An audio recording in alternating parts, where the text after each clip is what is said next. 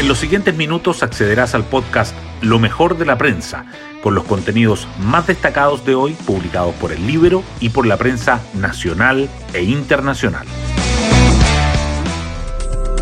Buenos días, soy Magdalena Olea y hoy es martes 19 de abril. Ni uno ni lo otro. Anoche la Cámara de Diputados sorprendió rechazando los dos proyectos de retiro de fondos de pensiones, el presentado por parlamentarios y el acotado del Ejecutivo. La prensa se encarga hoy de los primeros análisis.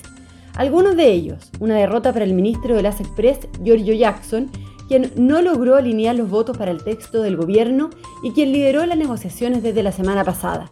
También les pesará los roces que quedaron instalados en el oficialismo.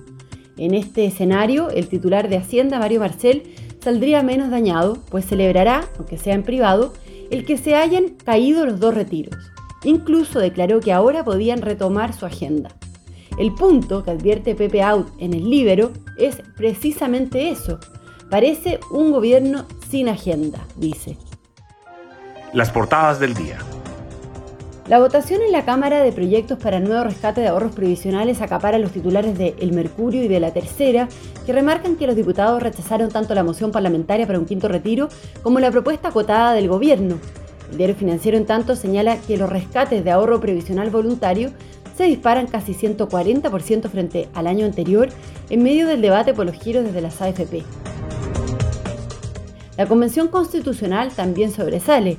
El Mercurio, la Tercera y el Diario Financiero dicen que el Pleno define los bienes comunes naturales y establece que el agua y el aire sean inapropiables.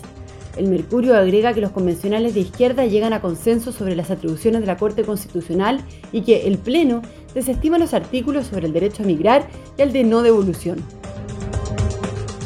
El Mercurio destaca además las debilidades en el sistema de educación que ha revelado la prueba CIMSE con los años, brechas y factores emocionales, y que Rusia lanza una ofensiva para conquistar el este de Ucrania y multiplica los ataques. Su foto principal muestra que ladrones perforan una casa para intentar robar un banco.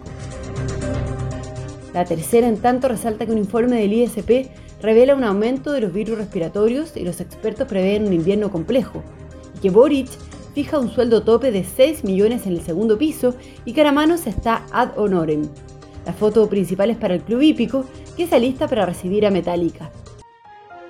Hoy destacamos de la prensa. La moneda consigue frenar el quinto retiro a cambio de una derrota legislativa y un alto precio de roces internos. La Cámara rechazó la moción parlamentaria que buscaba un nuevo giro de los fondos de pensiones, pero tampoco aprobó la propuesta acotada del Ejecutivo. El ministro de Hacienda, Mario Marcel, dijo que el resultado era elocuente y que el gobierno ahora volvía a concentrarse en su agenda.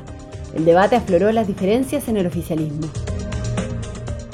El gobierno envía un proyecto de inexpropiabilidad de los fondos de pensiones y presiona el debate en la convención.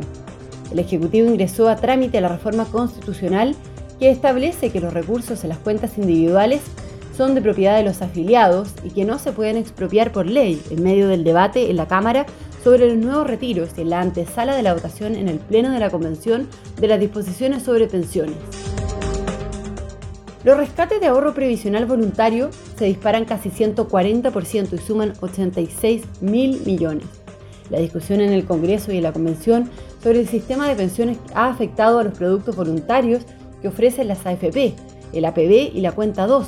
Los retiros de APB totalizaron 86.114 millones en enero y en febrero, un alza de 137% interanual, y los de la cuenta 2 sumaron 120.000 341 millones, un aumento de 41%. El Pleno define los bienes comunes y establece que el agua y el aire serán inapropiables. Los convencionales despacharon al borrador de nueva constitución un listado de bienes comunes que incluye mar territorial y fondo marino, playas, agua, glaciares y humedales, campos geotérmicos, aire y atmósfera, entre otros. La inapropiabilidad del agua generó dudas.